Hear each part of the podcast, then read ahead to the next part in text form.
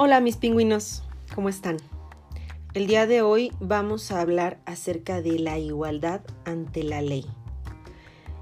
Y vamos a hablar específicamente de este derecho y valor de recibir el mismo trato a pesar de nuestras diferencias. Sin embargo, en nuestra sociedad, donde aparentamos eh, un cierto principio de igualdad donde a todos se supone que nos tratan de la misma manera, no siempre es la realidad lo que se refleja em, en nuestra sociedad. ¿Por qué digo esto?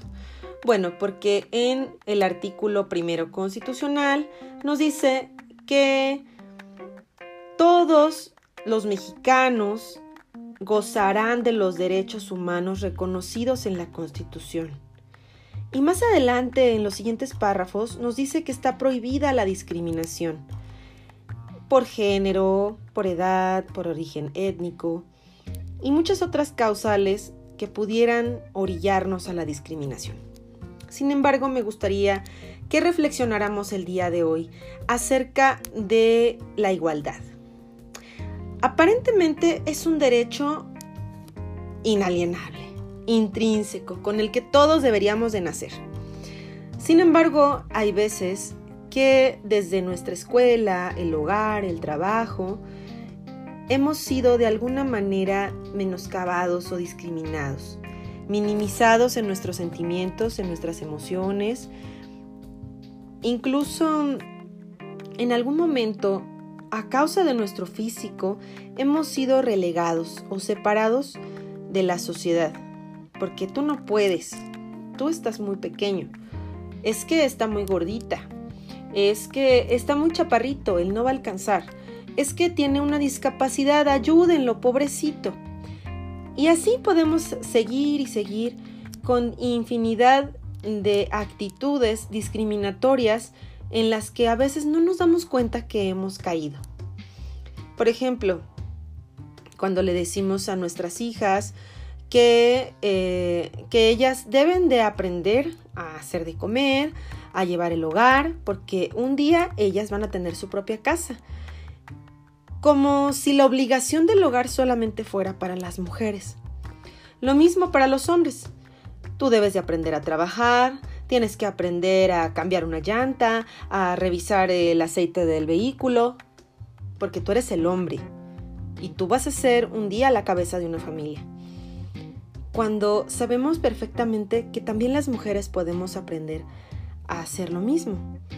Em, por otro lado, estamos inmersos en una sociedad en la que también la imagen corporal, como te ves, pues te tratan. Muchas veces hemos sido testigos de la victimización de las personas con cuerpos grandes. Nos burlamos, nos hemos reído, hemos hecho chistes sobre algún aspecto físico de una persona.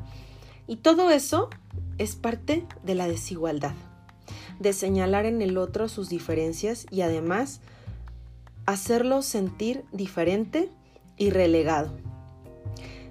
Eso es una acción excluyente de la sociedad y de nosotros en particular.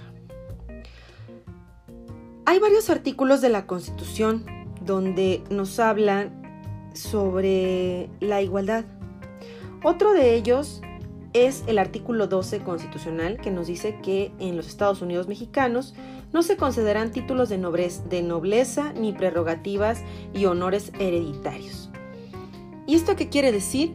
Pues que no hay leyes o que no hay tratos especiales para las personas em, que tienen un título de nobleza. Aquí en México no tenemos títulos de nobleza. Rey, reina, príncipe, lord. Sin embargo, en la vida real creo que tal vez sí estamos un poco separados en cuanto a las clases sociales. Todavía a la fecha existe mucho el clasismo, ¿sí? Donde nosotros denigramos a las otras personas mm, por su condición social. Es que es un ricachón. No, es que es un pobretón. es que mm, es un hijo de papi, es un junior. No, pues es que es, está, eh, él viene de una familia humilde. Bueno, cuando empezamos a ser separatistas en cuanto a las clases sociales, entonces también empezamos a entrar un poco en el juego de la discriminación. Y nosotros mismos hemos aceptado ciertas conductas y también ciertas terminologías para referirnos a ciertas personas. Incluso hemos denigrado a nuestras etnias diciendo, ay, pareces india, pareces indio bajado del cerro.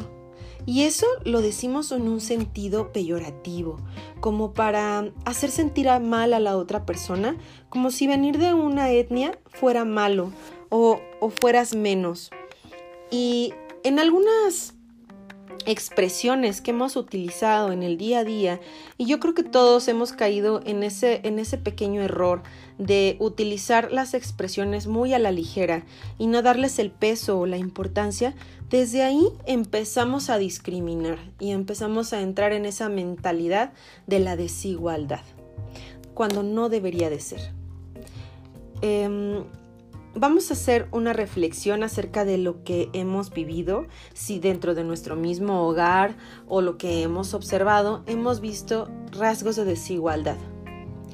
Em, la tarea de la semana y a lo que nos atañe aquí a nosotros es primero revisar si hemos eh, sido parte o hemos presenciado un acto de desigualdad desde nuestra perspectiva, ¿sí?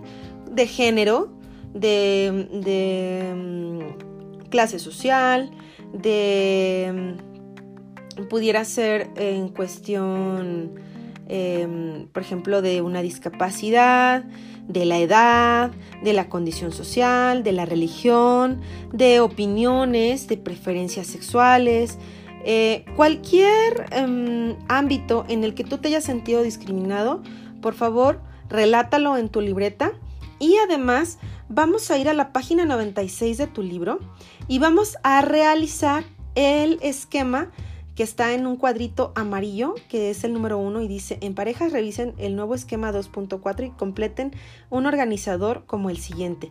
Y aquí abajo está un organizador de ideas. Te vas a basar en el esquema 2.4, lo vas a revisar bien y a partir de ahí vas a identificar la información que puedes incluir en cada categoría. Esa es la tarea de la semana, junto con tu opinión si alguna vez has sido discriminado o has sido testigo de la discriminación o la desigualdad. Y bueno chicos, esto sería todo. Me gustaría extenderme un poquito más con ustedes. Este es un tema bastante importante e interesante, pero nos vemos en clase y ahí lo discutimos.